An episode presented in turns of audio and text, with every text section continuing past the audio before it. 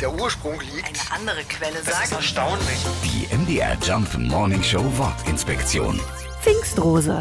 Der Name der prächtigen Blume kommt aus der Welt der griechischen Sagen und Götter. In der Botanik heißt die Pfingstrose Paonia. Das geht zurück auf den Götterarzt Pajan. Er soll laut einem uralten Mythos mit einer solchen Rose den Gott der Unterwelt geheilt haben. Die Kräfte dieser Blume waren in diesen Legenden unendlich. Sie soll sogar Tote wieder zum Leben erweckt haben.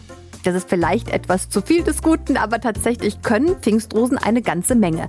Einmal eingepflanzt und gut gepflegt, blühen sie jahrzehntelang, immer pünktlich um Pfingsten herum. Die MDR Jump Morning Show Wortinspektion. Jeden Morgen um 6.20 Uhr und 8.20 Uhr und jederzeit in der ARD Audiothek.